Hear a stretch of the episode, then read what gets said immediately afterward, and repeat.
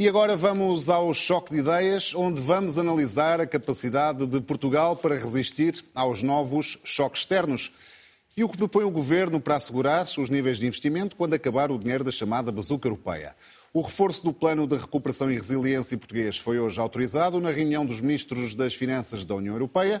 Portugal terá mais dinheiro disponível para executar até 2026. Fernando Medina está confiante na execução total destes fundos. E também não estranhou o anúncio de que o PSD vai chumbar o orçamento do Estado. Vamos então ao choque de ideias, como sempre, com os economistas Ricardo Arroja e Ricardo Paes Mamed. Bem-vindos uma vez mais. Ricardo Arroja, a proposta do Orçamento do Estado para 2024 foi elaborada antes do agudizar do conflito entre Israel e o Hamas. Ah, há aqui novas razões para preocupação sobre o impacto que esta frente externa pode ter na economia portuguesa? Boa noite, Rui. Há, há, porque na prática isso significa que o Orçamento de Estado, a proposta do Orçamento de Estado para 24, não incorpora totalmente o risco geopolítico que neste momento se vive. De resto, a proposta uh, faz referência à situação na Ucrânia, uh, faz referência, por exemplo, à desaceleração da China, uh, faz referência à política monetária, mas de facto não faz referência alguma àquilo que, está, àquilo que estamos a assistir no Médio Oriente. E depois tem um problema adicional, é que o, a proposta de Orçamento de Estado para 24 é construída tendo como cenário central um preço do petróleo de 80 dólares por barril. Ora, neste momento o preço do petróleo está cerca de 10 dólares acima desse valor. Eh, pode e ser temporário? Se, pode ser temporário, mas se estas questões do Médio Oriente se agudizarem, há uma probabilidade de que os preços possam eh, aumentar de preço. E, portanto, há para essa via um risco geoestratégico que não está efetivamente incorporado. Eh, e depois há também o agudizar potencialmente eh, intensificado por esta crise da desglobalização que temos vindo a observar nos últimos anos. E, portanto, há neste momento indicações de que, desde há muito, o risco geopolítico não era tão intenso como é hoje. E isso, obviamente, pode uh, ter impacto sobre uh, a execução orçamental, que, depois, que decorre naturalmente da situação uh, macroeconómica. De forma que é um fator de risco adicional, mas é um fator de risco que é sempre muito difícil de quantificar nestes exercícios. Portanto, aí o que os, os governantes podem fazer é atuar sobre as variáveis que efetivamente controlam e essa não é uma variável que se consiga controlar neste momento. Ricardo Paz há aqui novas razões de preocupação? Sim, quer dizer, pelo, desde logo porque estão a. Estou, morrer, obviamente, a falar do impacto económico. Não? Estão a morrer todos há, os dias. Há muitas outras razões de preocupação, evidentemente. Num, evidentemente. Não é disso que eu estou a falar, como é óbvio. Portanto, há razões de preocupação. do, ponto de vista, do ponto de vista económico, sabemos que aquilo tem sido, naquela zona do mundo, tem sido a origem de, de perturbações económicas, uh, pelo menos desde os anos 70 do século XX uh, recorrentes uh, e, portanto, o risco de um alastramento do conflito uh, a zonas onde há produção de, de, petróleo é, obviamente, um, um fator de, de, risco acrescido. Curiosamente, eu antes de ir para, para cá estive a olhar para o, o valor dos, dos mercados de futuros. Os mercados de futuros são assim uma espécie de apostas que se fazem sobre quais serão os preços daqui a uma bola de cristal daqui a uns tempos. Na verdade, são parte são parte do funcionamento dos mercados Sim. contemporâneos. Basicamente, eh, há, há indivíduos que combinam, indivíduos, empresas, entidades que eh, eh, contratam trocas de, que podem ser das mais variadas. Neste caso, é trocas de, de barris de petróleo para daqui a um, dois, três, seis, doze meses estabelecem os preços e, e aí ficará a ganhar uh, quem tiver feito a melhor aposta, não é? Se o preço for mais baixo na altura do que aquele que contrataram, o que vai comprar daqui a 12 meses a um preço mais alto vai ficar a perder porque poderia ter comprado a um preço mais baixo, mas também pode ficar a ganhar se os preços subirem. A verdade é que os eh, preços dos, dos futuros neste momento apontam para valores mais baixos do que temos uh, neste momento e, portanto... Isso não é óbvia a explicação, pois não? Quer dizer, a explicação para já é que os investidores no setor do petróleo ainda não acreditam que o conflito, o conflito entre Israel e a Palestina vá, neste momento, uh, dar origem a uma grande crise petrolífera. Agora, nós estamos a falar de, de, uma situação que é de facto muito delicada e eu diria é tão insólita, apesar de ser um conflito que já tem 75 anos e que já teve muitos picos de grande violência. Uh, nós estamos a assistir, quer por aquilo que foi o ataque, o ataque do, do, do Hamas e, e os, os, termos insólitos e violentos que teve, quer a violência e o caráter também insólito uh, pelo o grau de agressão que está a ter a, resposta de, de, Israel, fazem com que a situação política seja bastante mais instável naquela zona do mundo e, portanto, há efetivamente um fator uh, de, de risco acrescido que, como digo, nos mercados internacionais parece ainda não estar a ser muito valorizado. Hum. Esta situação, Ricardo Roja, acaba por dar alguma razão a Fernando Medina quando defendeu a necessidade de prudência na gestão das contas públicas? Sim, de alguma forma. Uh, podemos falar nisso e, e, essa mesma prudência depois manifesta-se de outra forma, nomeadamente na ideia da criação do Fundo Soberano, que já iremos, já iremos certamente discutir. discutir. Mas uh, eu, eu, olhando para estas questões, destes choques externos, uh, gosto sempre de separar entre aquilo que é circunstancial, sem prejuízo de poder de vir a tornar-se uma coisa mais estrutural, como é este conflito neste momento, esta, este, este, problema que, que, existe no Médio Oriente, uh, e uh, os desafios de médio e longo prazo da economia portuguesa. E, e, neste momento, do ponto de vista dos desafios de médio e longo prazo da economia portuguesa, uh, há uma situação que a mim me preocupa bastante. É qual é o papel de Portugal na economia internacional? Em que áreas é que Portugal se vai especializar? De que forma é que Portugal vai aproveitar as tendências uh, que temos vindo a observar nos últimos anos e que também decorrem destes conflitos regionais, desde logo porque vão levar a uma maior desglobalização da economia internacional. E aí eu acho que Portugal tem que pensar muito bem sobre o futuro, porque há neste momento um conjunto de setores estratégicos da economia nacional que estão numa espécie de declínio persistente. Uh, Refiro-me, por exemplo, ao calçado, ao mobiliário, ao têxtil, que se formos analisar as, uh, as, exportações desses setores, temos vindo a observar quedas, digamos, nas vantagens comparadas a esses setores a nível internacional. Portanto, na prática, o grau de competitividade dessas indústrias a diminuir. E, simultaneamente, não estamos ainda a observar o crescimento de setores emergentes que possam tomar o lugar isso, é? destes setores uh, que estão em declínio. E, e essa é que é, a meu ver, a, a grande questão de fundo Uh, e é aí também que se deve também uh, posicionar a discussão relativamente ao que fazer quando temos estes excedentes orçamentais. E vamos já, e vamos já é que podemos melhorar a competitividade só queria aqui também a opinião do Ricardo Mendes sobre a questão da prudência de, de, de Fernando Medina. Uh, no fundo, um, o que está a acontecer vai ao encontro do que foram as palavras do Ministro das Finanças? Não. Quer dizer, a prudência é uma palavra bonita. É como dizer que nós queremos eh, flexibilizar o mercado de trabalho em vez de dizer que estamos a destruir a regulação das relações laborais. Uh, nós podemos falar em prudência, mas também podemos falar uh, em excesso de zelo ou podemos estar a falar de, de uma obsessão inexplicável por atingir metas de redução da dívida que não têm qualquer espécie de justificação. Uh, nada do que se está a passar neste momento uh, tem, uh, dá mais ou menos razão a, a Fernando Medina. Quer dizer, para todos os efeitos, qualquer gestão orçamental deve ser uma gestão prudente. Gestão prudente não significa baixar o, o, a dívida pública toda à força e com toda a violência. Às vezes isso é de uma enorme imprudência. Uh, portanto, dizer que fazemos bem em procurar manter uh, contas públicas sãs, estamos todos, literalmente todos, de acordo. Achar que ter eh, excedentes que são 1,7 pontos percentuais do PIB superiores àquilo que estava previsto no Orçamento do Estado não tem a ver com prudência. Tem a ver com não gerir com rigor uh, o orçamento que o próprio Governo aprovou. Uh, Ricardo Roja, o reforço do PRR já está, já está aprovado, como vimos na peça, mas para depois de 2026 o Ministro das Finanças anunciou a criação de uma espécie de fundo soberano, que estava a fazer uh, referência, alimentado com o dinheiro dos excedentes orçamentais, cerca de, para já, 2 mil milhões de euros do excedente deste ano. Esse fundo irá investir em dívida pública, servirá para financiar investimentos estruturantes para o país. Isto é uma boa ideia? Em conceito, é uma boa ideia. De resto, a ideia do Fundo Soberano já existe desde há muito. O primeiro Fundo Soberano a ser criado a nível mundial foi o do Kuwait, em 1953, e desde então tem vindo a ser criados muitos fundos soberanos por esse mundo fora, incluindo na Europa. E eu consultei alguns dados. Uh, segundo os quais existem neste momento 26 fundos soberanos com diferentes tipologias uh, na Europa, incluindo países da União Europeia e países fora da União Europeia.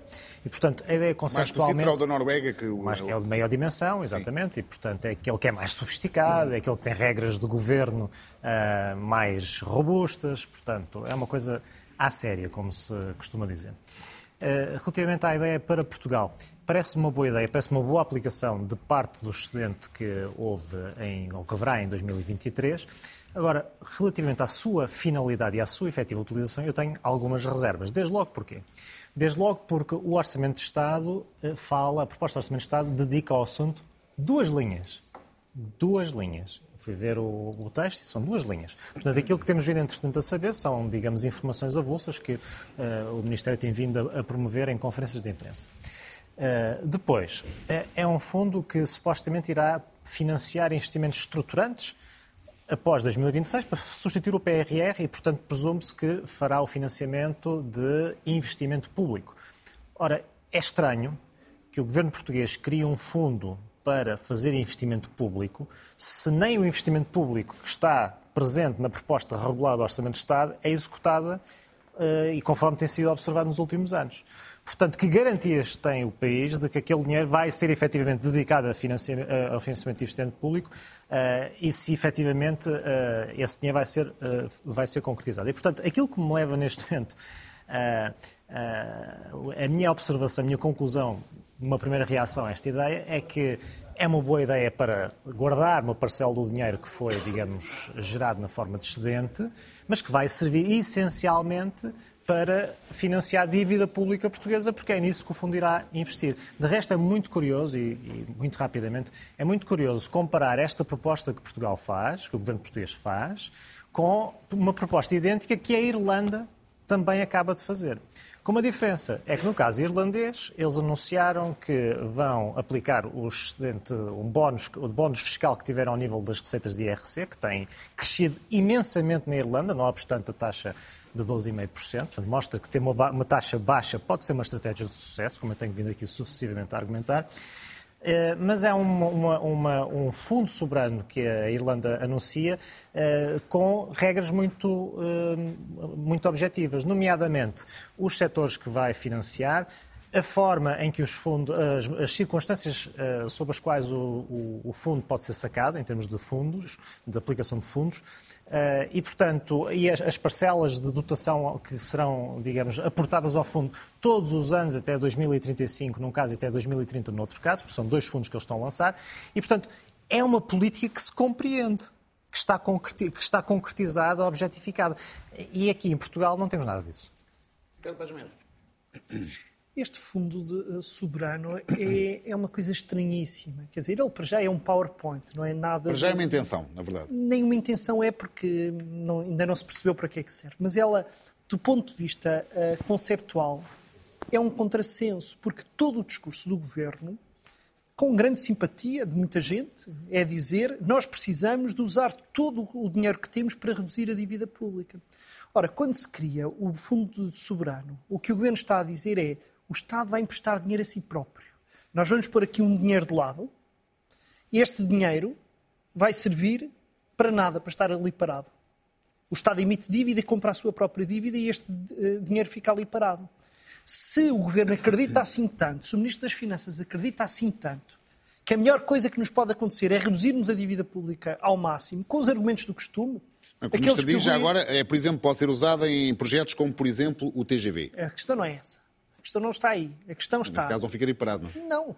Não. Quer dizer, não vai ser usado pelo TGV quando? Mas quando? É agora, se é agora, não é preciso fazer um fundo. Pega-se no dinheiro e investe no TGV. Faz Estou só a dizer o faz o investimento do, do público. Finanças, o Ministro das Finanças foi muito vago em relação a isto. Aquilo que ele disse não faz sentido. Na minha cabeça, deve ter ideias magníficas em relação a isso. Para mim não faz sentido que um governo diga que diz insistentemente, neste momento a melhor coisa que temos a fazer é baixar a dívida pública tanto quanto podemos, e é para isso que nós não estamos a cumprir os nossos próprios objetivos, estamos a ter excedentes que não estavam previstos, porque nós temos de reduzir a dívida pública. Quando se põe o dinheiro ao lado, não se está a reduzir a dívida pública. O, o governo poderia fazer uma coisa, para ser coerente com as suas próprias palavras, que era pegar nesse dinheiro e abater na dívida pública. O que o governo está a dizer é: nós não vamos abater na dívida pública, vamos pôr o dinheiro de lado. Se o governo acredita tanto, como nos tem tentado convencer, que reduzir a dívida pública vai-nos é, é prudente, vai-nos precaver de futuras instabilidades mundiais e vai reduzir aquilo que pagamos em juros, ora aí está, se é assim, usem este dinheiro, abatam na dívida pública, com uma grande vantagem. Queremos fazer investimentos futuros, não há problema nenhum. No futuro, como os juros vão estar mais baixos, porque temos uma política prudente, conseguimos endividar a custos mais baratos do que estamos a endividar hoje. O governo vai ter de se endividar, que é para não ter de usar aquele dinheiro que está a usar, porque aquele dinheiro não é para usar, é para ficar de lado. Bom, isto é uma coisa que não faz sentido. E, portanto, e há aqui outros problemas eh, eh, a acrescentar a isto. Eu não conheço um único país do mundo que tenha dívida, que tenha dívida externa elevada, como Portugal tem, que tenha um fundo soberano. Os fundos soberanos tipicamente são utilizados por países que geram muitas receitas a partir do exterior e que constituem fundos soberanos para ou precaver instabilidade, porque quando há muito dinheiro a entrar numa economia, isso pode gerar muita inflação, ou pode gerar muita apreciação cambial que retira a competitividade dessa economia. Criar um fundo soberano é uma forma de absorver essa liquidez e aplicar no exterior. É uma forma de estabilização.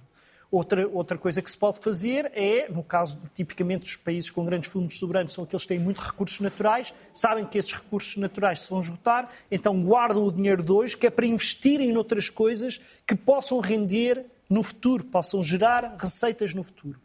Não é nada disto que está aqui a ser feito. E, portanto, para que é que serve um fundo soberano que tem como utilização, neste momento, comprar dívida pública? Bom, isto só pode ser para, eventualmente, tentar ir gerindo a dívida pública a partir de um fundo. Eu gostava de perceber, vão contratar mais pessoas? Nós já temos um fundo, não é um fundo soberano, é um fundo, temos um banco de desenvolvimento, esse é para fazer investimentos. O Banco de Desenvolvimento Alemão faz investimentos em, em, em infraestruturas públicas também. Por que é que nós precisamos de criar um fundo soberano para isto?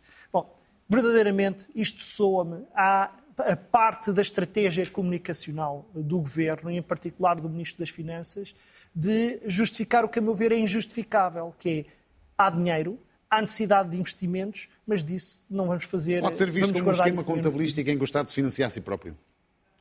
Bom, o Estado financia-se a si não é, quando, quando muito a única explicação que encontro não é propriamente um esquema contabilístico. É, imagine uma situação destas, que é o Estado vê a oportunidade de comprar dívida que está nos mercados, consegue comprá-la a, a preços mais baixos. É um momento em que as eh, taxas de juros estão muito altas, o Estado consegue comprar essa dívida a preços mais baixos e precisa de, ali de um mecanismo para fazer esse tipo de operação. Ou quer tentar uh, gerir as maturidades das dívidas. Em vez de fazer isso através de trocas de títulos de dívidas, faz operações diretamente no mercado. Bom, eu acho que o impacto disto é verdadeiramente reduzido. E se a ideia é precaver-nos de necessidades futuras, aí a melhor coisa que têm de fazer é pedir ajuda ao BCE, porque o que a crise de há 10 anos nos mostra é que há na Europa uma entidade que resolve as crises em que os países se encontram, e essa entidade chama-se BCE. Com a criação deste fundo, Ricardo Roja, a Fernandina acaba com a discussão política sobre o que fazer com os excedentes. Eh, uns defenderão descida de impostos, outros defenderão mais despesa, outros defenderão um mix das duas coisas. Esta, esta uh, uh, medida, esta criação deste fundo, terá de alguma forma mais mérito político, se é que tem algum mérito, do que económico? Rui, como eu disse, e, e, o Ricardo acabou por ir no mesmo sentido, neste momento não se conhece grande Sim, coisa claro. ideia. Isto, Portanto, estamos a discutir isto, aquilo que isto, se conhece. Isto, é? isto, basicamente é uma ideia que no papel pode parecer uh, relativamente boa. é que assim acaba a discussão por onde é que vão os estentes, não é? Uh, Adia-se a discussão, exatamente. Portanto, uh, há neste momento grande pressão na opinião pública em Portugal ou para baixar os impostos ou para aumentar os apoios sociais. Portanto, esta ideia de promover a ideia do, do fundo o Fundo Soberano acaba por adiar a discussão, ou pelo menos empatá-la, de certa forma. Agora, enquanto não soubermos exatamente quais são os detalhes e que tipo de investimentos é que se propõe fazer com este fundo, dificilmente podemos ter uma discussão. E é aí, mais uma vez, que eu acho que o debate em Portugal é pobre. Eh, porque um, uma ideia com esta, digamos, dimensão, com esta relevância, não pode ser apresentada uh, numa proposta de Orçamento de Estado dedicando-lhe apenas duas linhas, num documento que tem centenas de páginas e, portanto, onde certamente caberia uma descrição um bocadinho mais, mais exaustiva do instrumento que se pretende criar. Uh, e de resto, uh, esse é um problema que nós temos frequentemente a nível do próprio processo orçamental, ou seja, as coisas são anunciadas, mas são sempre anunciadas sem detalhes e mais do que isso, são sempre anunciadas sem perspectiva de meta a atingir, não é? Uh, qual é o objetivo último que se pretende com este tipo de medida? E quem diz a criação deste fundo diz a despesa que é feita em qualquer ministério do país, onde, mais uma vez, uma mensagem que eu não me canso de repetir, não há, neste momento em Portugal, qualquer consideração pelas metas, objetivos concretos que o Governo se propõe a atingir nas várias áreas. E isso é um erro eh, que deveria ser corrigido, porque isso coloca-nos fora das melhores práticas internacionais em termos de orçamentação pública, eh, que recomendam que quando o dinheiro é alocado a um determinado projeto, a um determinado instrumento, é imediatamente clarificado o objetivo a atingir. Uhum. Uh, Ricardo Paz Med, pode haver aqui uma intenção política? No fundo, acaba-se com a discussão sobre os excedentes e o que não, vê com eles. Não, não acaba, não sei porque é que não, diz que acaba, não, não estou a ver Assim já sabemos para onde é que vão os excedentes. Não sabemos, é que... Quer dizer, se isto, se isto avançar... A, a, discussão que estamos a ter é que não sabemos para onde é que vão esses excedentes. E se, se vão para aquilo que o Ministro uh, uh, anunciou, é um mau negócio. Repare, o Estado português neste momento está a pagar taxas de juros elevadas pela dívida. Todos os anos, há títulos de dívidas do Estado português que chegam ao fim da sua maturidade e que têm de ser de, de alguma forma reciclados. O Estado tem de ir pedir dinheiro emprestado para pagar dívidas do passado. Isto acontece todos os anos e acontecerá durante muito tempo isto aqui. O Estado hoje, quando vai pedir dinheiro emprestado, vai pedir emprestado a taxas mais elevadas. E, portanto, taxas mais elevadas do que estava a pedir uh, há um ano e provavelmente a taxas mais elevadas do que voltaremos a ter daqui a, dois ou três anos quando o, o fenómeno inflacionista estiver acalmado. Ou seja, o Estado hoje abdica de, se essa for a política, que eu já tenho dito que não, não vejo motivo para que essa seja a política, mas se o objetivo da política é reduzir os custos de financiamento do Estado, então, se há momento em que o Estado não devia guardar dinheiro e devia baixar a dívida, era agora, mas o Estado não faz isto. O que o, o, o, que o ministro Fernando Medina nos diz é nós não vamos baixar mais a dívida com este dinheiro do excedente. Este dinheiro do excedente fica aqui paradinho. Que é para quê? Para termos dinheiro daqui a três anos. Ora, daqui a três anos nós podemos pedir emprestado o que não pedimos hoje, provavelmente a taxa de juros mais baixas. Portanto, eu não estou bem a ver como é que isto acaba com qualquer discussão, porque até prova em contrário, isto não faz sentido nenhum. Ricardo Pajamed, Ricardo Roja, mais uma vez, obrigado pela vossa presença. É tudo, pode ver ou rever este programa em RTP Play e ouvir este choque de ideias entre o Ricardo Roja e o Ricardo Pajamed em podcast nas plataformas digitais. Nós voltamos na próxima terça-feira. Até lá, tenha uma excelente semana.